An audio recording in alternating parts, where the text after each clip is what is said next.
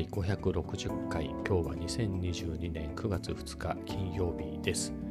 えー、今日は天気悪かったですね、えー、だいたい雨で、まあ、途中曇りのタイミングがあったので、まあ、その隙に、まあ、カフェ散歩には行きましたけどまああとは出かけもせずでしたね。えー、でですね、まあ、昨日の夜っていうかね、深夜というか、そんなに深夜までではないか、そこそこの時間に寝たんで、えー、またね、Vlog を編集して、えー、アップしてね、YouTube 側での処理ってそこそこ時間がかかるんで、えー、アップして寝たんですけれど、まあ、当然朝にはね、4K の処理も終わってたので、えー、と、朝起きて、そこからサムネイルね、えー、画像を作って、えー、それで公開しました154本目かな。えっ、ー、と、一つ前のね、153本目っていうのが、あの新しく買ったレンズですね。それと ZV-E10 と組み合わせてどうよっていうのをね、まあ、買ってすぐに、えー、スタバで開封して、え、それでね、え、夜の街を取り歩いて、まあ、その様子を一本に収めて、収めてっていうか、まとめてね、えー、公開したものなんですけれど、まあ、それが結構評判というか、まあ、人気でですね、多分 ZV-E10 と E11mmF1.8 っていうので計算、えー、検索すると、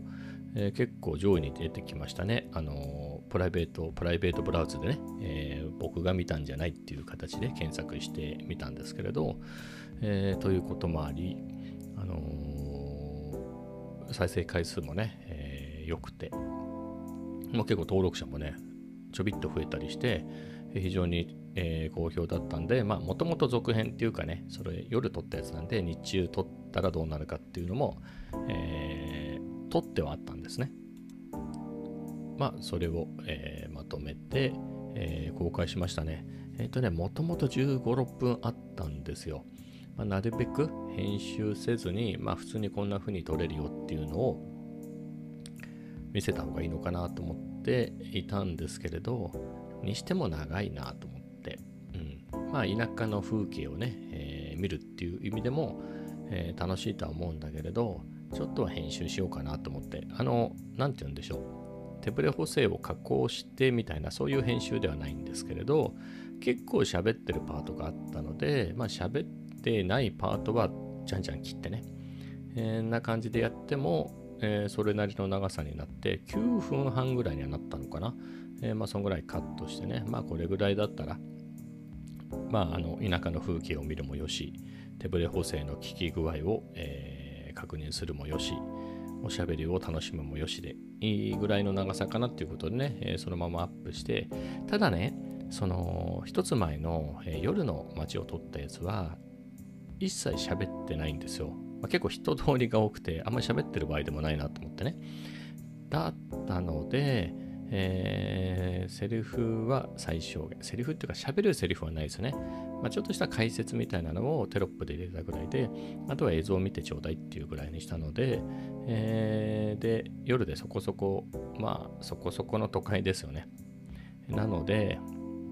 ちょっと移動で、えー、雰囲気のある、ちょっとシネマティックな感じにして、えー、っていうのをやってたんで、そういうのってやっぱり人気出るんですよね。えー、で、その通り人気が出たんで、えー、この今回のね、今日アップしたやつは、えー、まあ、まんまでいこうかなとね、えー、思ってたので、結構そこの落差あるから、えー、どうなんだろうなと思ってね、人気的にいいねとかも、あとは何、えっ、と、昨日のを見てね、登録してくれた人が、えー解除したりとかしちゃうかなとかもちょっと思ったんですけど、まあ、いざあげたらそんなことはなかったですね。うん。いい感じに、えー、やっぱり見られてて、昨日のやつの方がね、やっぱ昨日の、昨日のじゃないな、1本前の方のやつの方が、さすがにインパクトがあったので、人気は人気ですけれど、まあ、ペースとしてはそれに近い感じで来てるので、うん。やっぱり夜はこんな感じ、昼間はこんな感じで撮れるよっていうのが、うんまあ、結構ニーズがあったのかなと思いますね。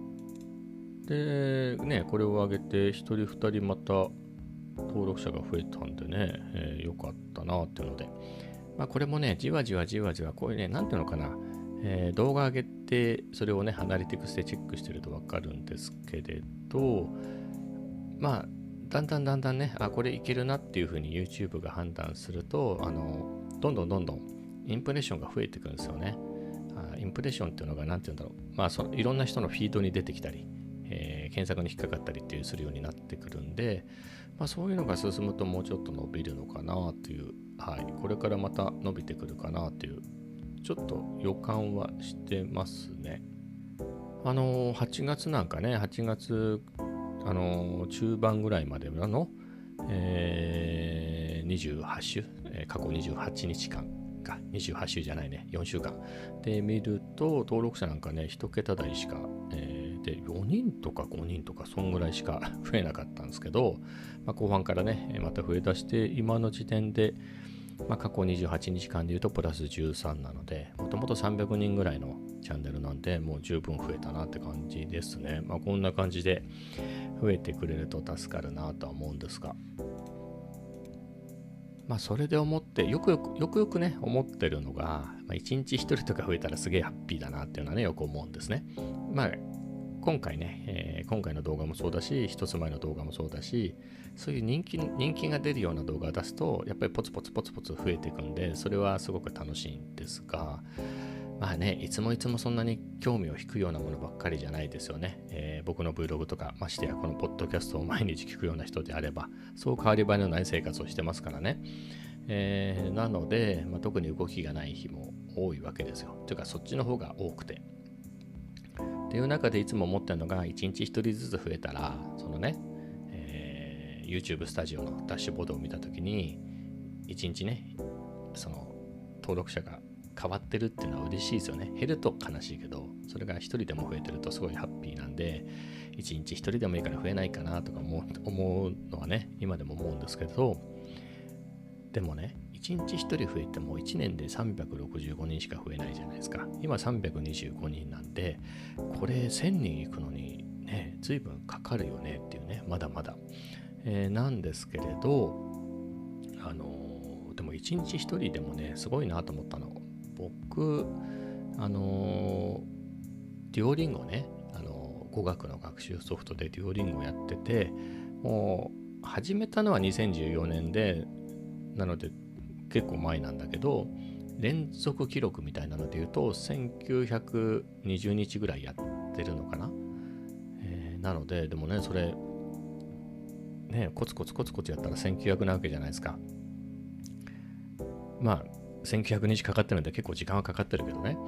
えー、でも、そこで行くと、そんな感じでね、1日1人増えてったら1900人増えるっていうことでしょ？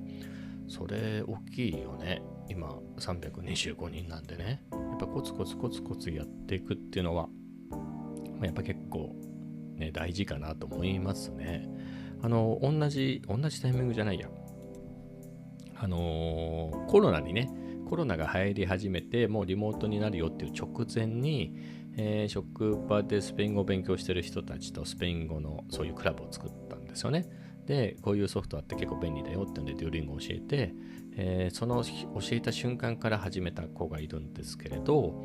その人は一日も休まずやっぱやっててね、えー、900日超えましたね、もうね。ね、ついコロナコロナにでね、あのパンデミック、あれが始まったのってついこの間っていうか、まあ、2年前ですよね。2年半ぐらい経つのか。えー、でもねそのそそんぐらいでずっとやり続けるともう900日とかになってね、まあ、今年中には1000日超えるでしょう。すごいなと思ってねその積み重ねってね。いや僕その時点で1000は超えてたからどやって感じだったんですけどね。だって0対1000でしょこっち。でもそれも僕1900で向こうも900来てるっていうことはそのそれってあくまでも1日1つでもやればもうやったことにはなるからその連続記録ってね。その内容が向こうの方が濃かったらねもっといっぱい勉強してたらもう全然超えますよね。1900日連続でやってたけど細々とやってましたのと900日だけど半分ぐらいだけどすごく濃くね、えー、5倍10倍まあ2倍でもいいけど、ね、勉強してたらね全然内容濃いよねと。いう間だなっていうんで、まあ、そういう一つ一つね一日一人とかでも、えー、大きいなとまあ登録者数はさておき、まあ、この動画にせよねこのポッドキャストこのポッドキャストって560本なっちゃいましたもんね、えー、であったりまあノートでもブログブログでもいいですよそういうのを、えー、一日ね一つずつでもコツコツやるとあっという間にね時間って過ぎていくんであのね日にちってね年月って過ぎていくから気がつけば12年経っちゃったなんてあるでしょ？あのー、だってね若手の新入社員だななんて思ってた人がねもう4年目でとかね、えー、同期もほとんど僕以外辞めましたよみたいなやつね、えー、人だっているんですよね。あれこの間入ってきたのにななんて言ってね、え、そんな感じでこの間まで若手だと思ったんだけれどもう38ですなんつってね、え、10年ぐらいあっという間だから10年15年ねあっという間だったりするんでなんかこの間まで新入社員のような気がしてた人たちがもう30を超えたんですよなんて言ってね、えー、とか。今日びっくりしたのがね昨日あの、職場でね、えー、面談した時にその、まあ、面談というかあの定例のね、えー、ワンオンワンっていうやつをやってた時にあの相手の人のところに女の子が通ったんですよ。お家でやっててねその人も。で僕はその子あのねその人の結婚結婚パーティーにも参加してるからあのもう生まれる前から知ってるっていうかね、えー、もちろんお父さんもお母さんもね、えー、ぐらいなのがねそれがもう12歳だっつうんですよ。小学6年生で。もう来年中学生ってことでしょ。いやびっくりで。いやなんとなくの写真は見てるんですよ。そのインスタとかにねあのお父さんのねインスタにね家族でキャンプに行ったとか、え、ちょっとしたね、え、家飲みで、え、近所のね人たちと飲んでるっていう時に出てきたり一緒にどっかお出かけしたりっていうのであの映ってるからあ徐々にねやっぱ赤ちゃんだったのがどんどん大きくなってるのは見てたけどえ12歳かっつってねやっぱ映像でそうやって見るとえでかっと思うじゃないですか。えー、なんかねなんとなくまあ、小学校に入ったぐらいは認識してたんで、なんかいつまでもね、小学校低学年ぐらいのつもりでいたらね、も年生かと思ってね、まあ、そんぐらいね、あっという間ですよ、本当に。あとね、まあ、韓国語とスペイン語も勉強してますっていう話はしてますけれど、あのー、韓国語はね、あのー、トリリンガルのトミっていうチャンネルね、えー、で勉強してるんですけど、最近は。えー、そこの講座やっててだんだんついていけなくなってきまして、あの中級講座がね、難しいなと思って、えー、なんですけれど、まあ、そこはあの Notion を使ってね、いろいろ勉強してたんですよね。 Notion を使って勉強してたんだけど、やっぱあのノートだなと思って、あの紙のノートとボールペンを持ってってね、それで書きながらやったら、やっぱ頭入んなと思って、えー、全然違うなと思ってね、え、それはそれで良かったんだけど、でもそのノートっていうのが、え、いっぱいあるんですよ。何かっていうと、僕今年の年、あ、そうか、今年の、そうですね、今年の冬休みね、あの、まあ、年末年始の休みの時に、ほら、算数の、算数から学び直しをして、高校数学まで行くってね、高数学 A までやったのかな。で、数学 B に、あ、数学 A ね、数学1と A ね、までやったんですよね。えー、多分このポッドキャストでも3月ぐらいまでその話ずっとしてたと思うんですけれど、っていう時に、もうめちゃめちゃ大量に、まあ、8冊ぐらい使ったんじゃないかな、ノートね。もう、何せ計算するから。えー、で、えー、使ってたんで、もうあっという間にね、ノートが束でなくなってくんで、それで買ったやつの残りなんですよね。もうやってないってことなんですけど、えー、いや、そうなの。やってないのよ。まあ、なんでかっていうと、えー、こっから数数人の本も買ったんだけど、数人の本もいいけど、もともとの目的は、やっぱプログラミング的な能力をね、伸ばすのに数学的な知識がもっとちゃんとした方がいいなと思ってね、もちろんすごい高度な数学は多分僕には理解できないけれど、もう常識的なね、あのー、のはやっぱり知っておきたいよねと思って。えー、で、やり始めたんで、このまま数学だけをやってもキリがないなと思ったんですよね。あの、だってキリがないでしょ？だって本当に中学でも高校でもいいですよ。そういう同級生でめっちゃ数学ができたやつがいたとして、した人がいて、でもそれ大学に行って、さらにその上の数学やるかっていう話ですよね。でさらにその上の数学があったりするわけでしょ？いやーそんなどこまでやるの？っていう話でどこまでやってればいいのかなっていうのでね。であればあの数学をやらないっていうことじゃなくてあのよりプログラミングに、え、関連した数学をやった方がいいなと思って、えー、いうので、え、数学×アルゴリズムみたいなね本を買って、まあ、それで、え、やってたんですけれどまあそれでそのいわゆる紙に書いて計算するような数学はやらなくなったんですけれどで久しぶりねだから韓国語の勉強するのにその時使っあの買ったノートで使ってないやつに韓国語をこうねハングル書いてて思ったのがあ俺こんな風に書いてたなと思って、ね、めちゃめちゃ数学書いてあの僕基本的に文字は万年筆で書くんでそういうボールペンで何かを書くのってそのイコール数学で計算する時だったんですよね。でそれそれぶりでボールペンでねノートにバーって書いてってああ俺こんな感じでね4ヶ月ぐらい、今年の初め前半ね、めっちゃ書いてたなと思って。で、もうね、全然思い出せない。だって、ちゃんとね、2周とかして、ちゃんと理解できてるのかっていうんで、2周とかしてね、いろんな問題集もやって、こう、確認してや理解しできてるっていうのをやってたわけですね。メレニウスの定理って何でしたかね？みたいな。全然覚えてないね。よくやってたね、あんなね。あれもコツコツでも続けてたらもうちょっと身についてたなと思いますね、うん、よくやってたよね、うん、でそれもねあっという間にもう9月に入っちゃったでしょ、まあ、まだまだ全然取り返せると思うんですよ。そういう基本的な数学の知識がないところから復習したんでね。それも50歳になって、えー復習したんで、その本当の0から00に近いところからやり直した時に比べれば、つい半年前のことなんでね、半年も経ってないぐらいの、あ、半年か、半年ぐらい前のことなんで、えー、またね、復習していけば、まあ、取り返せるかな、また理解も深まるかなと思うんですけれど、このたった半年でもね、えー、これやったやらないは大きな差だなと思いますね。やってなかったんでね、もう本当忘れちゃって。なんか因数分解すらもう怪し怪しいな、もう 自信ないなと思って。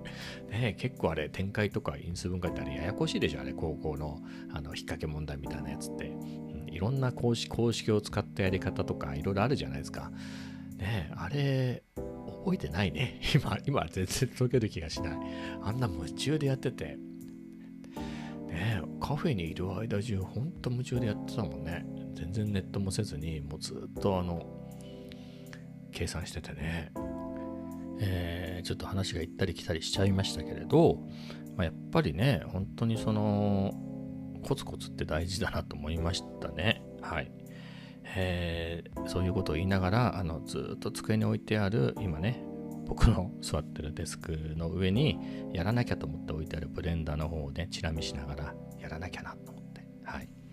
まあ他にね、さっきも言った通り韓国語と、数学もちょっとはやらないと思う。数学めっちゃ時間かかんのよ。言い訳すると。本当にね、カフェにいる間全然リラックスせずに、1時間、2時間があっという間に過ぎていくのね。本当に。あのー、やるか。もうやるしかないね。もう本当に、そうやって忙しくして、もう寿命が尽きちゃう感じかな。まあ、ボケっちゃってなんだかわかんなくなるよりはいいかな。はい。えー、頑張ろうと思いますと。でね、さっきね、びっくりした。なんか途中で Mac が落ちて、こう18分ぐらい喋ってるんですよ。もう19分ぐらいになるのかな。うわーと思って19分話したやつ消えちゃったかなと思ったら、まあ、再起動ね、勝手に再起動されて、えー、無事、えー、ちゃんとね、え、残ってたので、え助かりましたね。というのも、今日、今日って言ったらいいのかな。あの普通に夕飯も食べずに寝落ちしたんですよ。夜ね。寝落ちして起きたら3時だったのね。で、まあ、十分寝てるから、ま